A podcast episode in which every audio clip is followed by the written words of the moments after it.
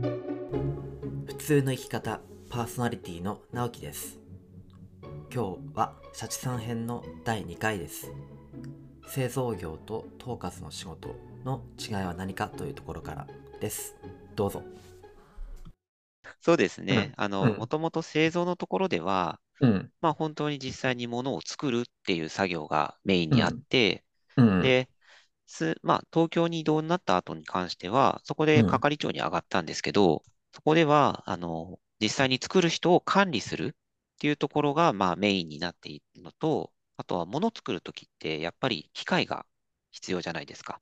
は機械であったり、資材であったり、うんうんそういったところを管理するっていうのを、まあ、メインでやるようになりました。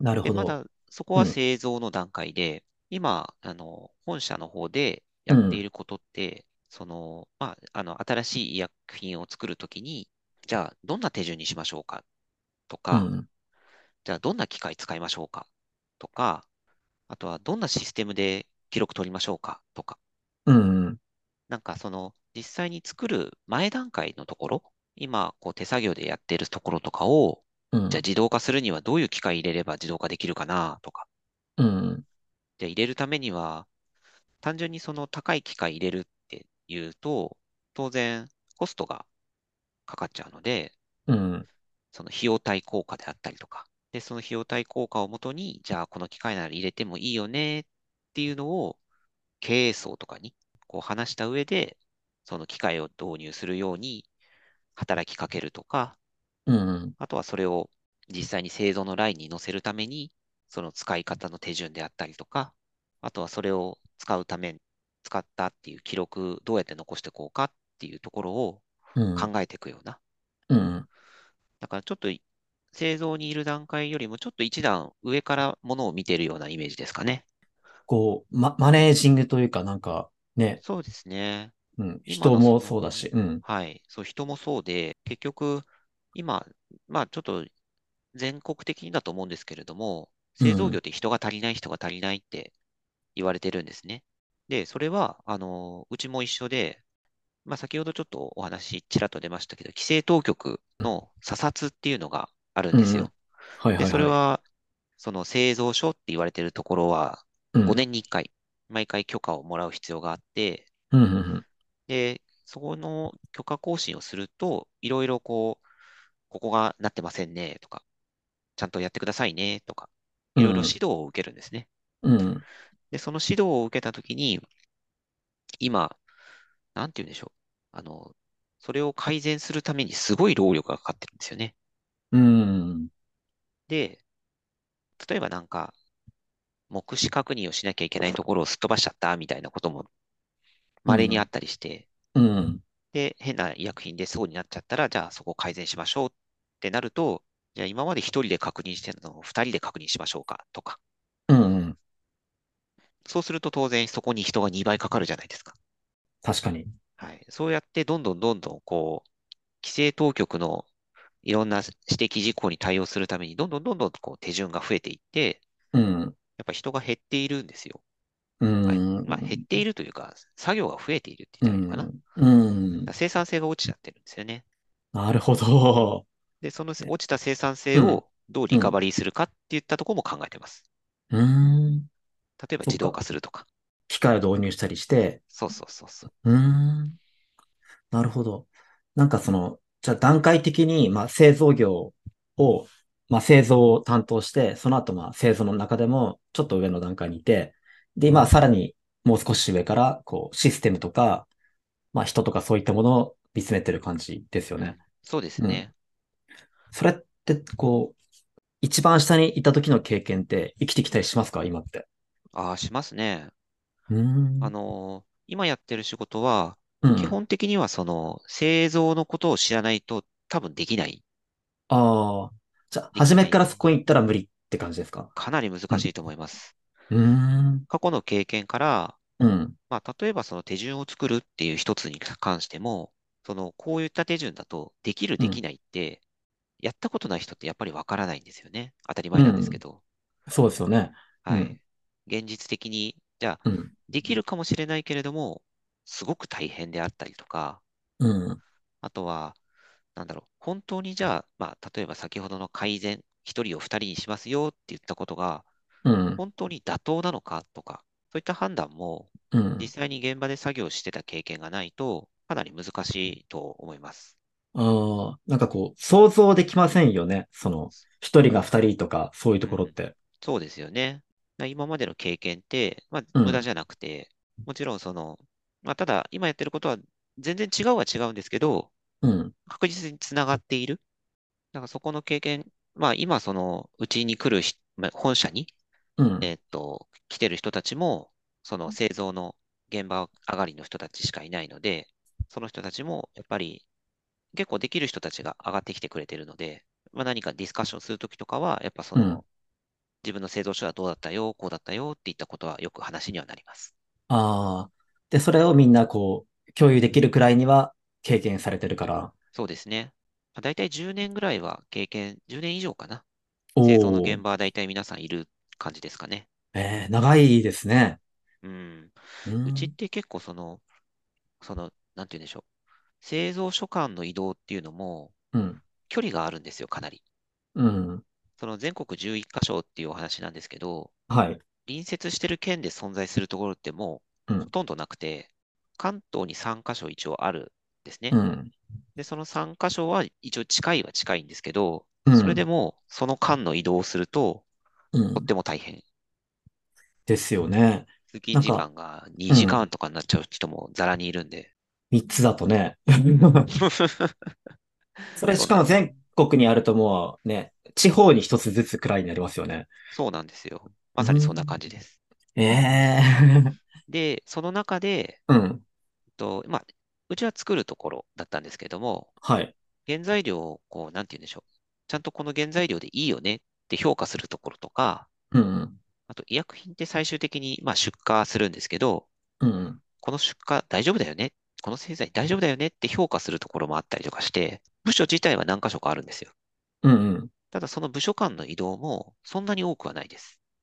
おお、多くはない。のうでんはい。なので、うちの今、本社にいる、まあ、うちの部署にいる人たちが、課長さん含めて7人かななんですけど、うん。その7人で他の部署を経験している人って、まあ、1人か2人ぐらいじゃないですかね。ええずっと製造って人ばっかりです。うーん。そっかそっかそっか。その部署間の移動はない、なくて、うん。えー生え抜きの人たちが、まあ、そのまま上に立っていくって感じなんですね。そうですね。まあ、それがいいとは思えないんですけどね。うーん、どうなんですかね。専門性って意味ではいいんでしょうけど。うん。うん。専門性と、あとはうん幅広い知識ですかね。うん。結構その、本社に来ると、うん。他課とその連携する仕事って結構多くて、うん。で、その連携する中で、うん。まあ、このこと全然知らないよっていうよりは、知ってた方がまあ明らあかに話がしやすい。あ、そうですよね。お互いのことわかんないと、はいお互いの苦労がわかんないとね、ちょっと話が通じづらいですよね。そうなんですようね。ん。単純な専門用語一つとっても、うん。うん、この人何言ってんだろうっていうようなうん。思いをするか、その、あ、ああ、そういうことだよねってすぐ理解できて話がうん。ちゃんとできるかとやっぱ違うので、うん。確かに、うん。製造と非製造だと、製造の方が多分、専門用語多いんで、そうですよね。うん、あちらの方たちの方がちょっとうん。困ってるかもしれないですよね。うん、それはあると思います。まあ、あの、知らなくてもできないことはないんですけど、ただそれも、そうするよりも知ってた方がいいかなっていう。ああ。じゃあもしかしたら、その、社長さんが勤めてるところの課題としては、うん、もっと部署間の移動あった方がいいんじゃないっていうのがある。ああ、でそすれかねはもう、うえん、っと、できれば若いうちに。なるほど。はい。あうの、ん、今私、まあ40うん、超えてるぐらいの年齢なんですけれども、うん、だいたい入ると、3年ぐらいは同じ部署、3、4、5年かな、うん、まあ、同じ部署でやった後、まあ、違う部署、まあ、横の、横の部署が1つ、2つあるので、はいはい。その部署に経験し、しに行って、うまあ、ん、 3箇所ぐらい経験した後、まあ、戻ってくるか、まあ、違う部署でけ、また経験を積むかっていう風な選択ができるようなキャリアアップですかね。そういったところをできれば、その、製造省では考えていただきたいかなっていうのは、うんそのいるときは思ってました。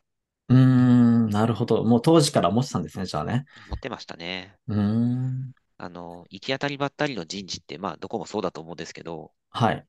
人事って読み方変えると人事じゃないですか。うまいですね。これよく言われてるんですよ。 あ、あ、そうなんですね。はいあ人 の、ごと人事って人事だよねって。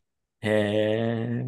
でうん、まさにその人事のような形で、うん。事務方が、こう、サイコロで決めたんじゃないかみたいな感じの人事とかもたまにあったりするん で、うん。もうちょっと考えてよ。将来10年先見てよってよく思ってうました。ん。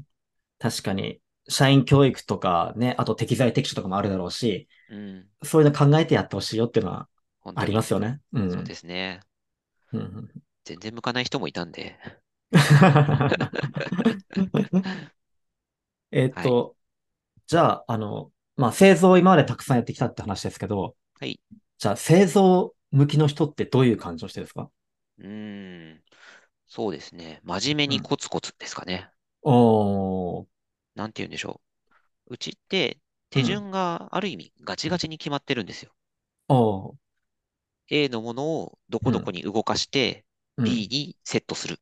うん、 B にセットし終わったものを次は C に置くとかなんか入れ物とかも指定があって、うん、もうすごいガチガチでやらなきゃいけないんですけど、うん。我流の人ってやっぱりいるんですよね。あこうやった方が早いとか、ー、うん綺麗にできるとか、あの職人みたいな。で、そういった方々って早くはできるんですけど、でもそれって、あの、うちの仕事には向かないんですよね。そっかそっか。それこそその、なんか製造過程とかもしっかりと記録ししていかなきゃいけないところで、はい。そういうオリジナリティ出しちゃうと、はい。なんか、触りそうですよね。引っかかりそうですよね。 結局、このす作った製剤ちゃんとできてるのっていう証明って、うん、記録でしかできないんですよ。うん、で、その記録に書いてあることをうん、きちんと再現したときに、本当にちゃんとできてるのって証明できるような記録ができるのが今の手順になってるので、なるほど。その手順をす愚直に真面目にうん、こなしてくれる人っていうのうが、ん。やっぱ必要ですね。おーしシャチさんはどうでしたその辺は。まあ、基本、そのスタンスでいたかなとは思ってます。うん。なんか、例えば数式解くときって、はい。基本手順通り解くじゃないですか。そうですね。でも、たまにこう、オリジナリティとか出したりするじゃないですか。はいはいはいはい。シャチさんはどっちのタイプでしたうーん。数式の解に関しては、うん。まあ、オリジナルもやってたかな。うーん。なんかその、小学校とか中学校って、うん。まあ、先ほど直樹さんが言ったみたいに、うん。その、レールに沿ったような形の計算をさせるじゃないですか。はいはいはい。で、文章題とかもあって、こういうルートでこういう計算をして、うん。答えを導くみたいなことをやってたと思うんですけど、うんうん。その当時、私は、まあ、数学であったりとかは、うん。基本、解が合ってればうん。いいと思ってたので、なんでしょう、三平方の定理の証明の仕方っていっぱいあるじゃないですか。ああ、ありますね、ありますね。 100通りぐらいあるっていう話はあるあ、そんなあるんですか。あるんですよ。 そんなあるんですか。ええそういった、えっと、証明の方法がいろいろあるよっていうのを当時は別に知らなかったんですけど、うん。いろんな方法で答えを出すって、別にそれ自体は悪くないと思ってて、うん。で、そこのルートのどう通るかっていう過程自体は、その、うん。過程が正しいかっていうことを見るんだったらうん必要だとは思うんです。うんうんだけど、最終的な解として正しいっていうことが必要なんだったら、それはそれでいいのかな。むしろ、うん。うんあの、現実っていうんですかね。うんその社会に出てうん。何かを計算しましょうってなった、まあ仕事でもこれを作りましょうってなるんであれば、うん。複数のルートを考えられる方が、うん。あの、役に立つと思います。うん。なんか、う、うんん。一つのルートで物事を考えたりしてると、うん。そのルートに凝り固まっちゃって、違うことができない、もしくは間違ってても気づけないんですよね。うん。同じ計算をしてるはずなのに、回答が違うみたいな。じゃあなんでっうん。てところに気づけない。おー、だから、いろんなことで、いろんな方法でこう、ものを進められるように考えられるトレーニングとして、うんうん。なんかよく、日本の算数って1たす2は3の3の部分が隠れてるけど、うん。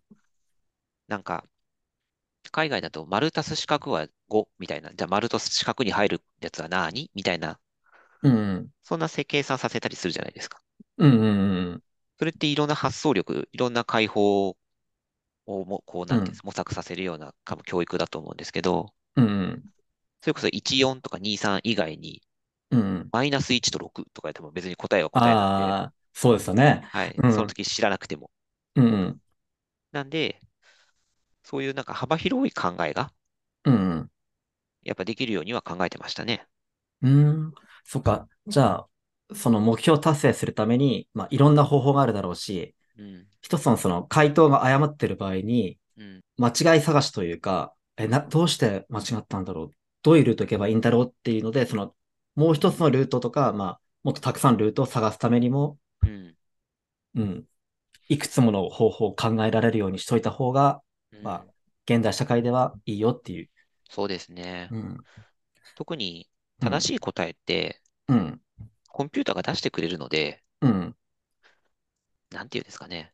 あの、今、人に求められている力って、うん、その、いわゆる、まあ、我々が受験してた頃の力とやっぱり違うんですよね。うん、発想確か力に。であったりとか、うん、なんかこう、奇抜な考えって言ったらなんですけど、うん、こうちょっと普通じゃないような、うん、そういったことが考えられる人がいるといいなとは、あの、今うはん。感じます。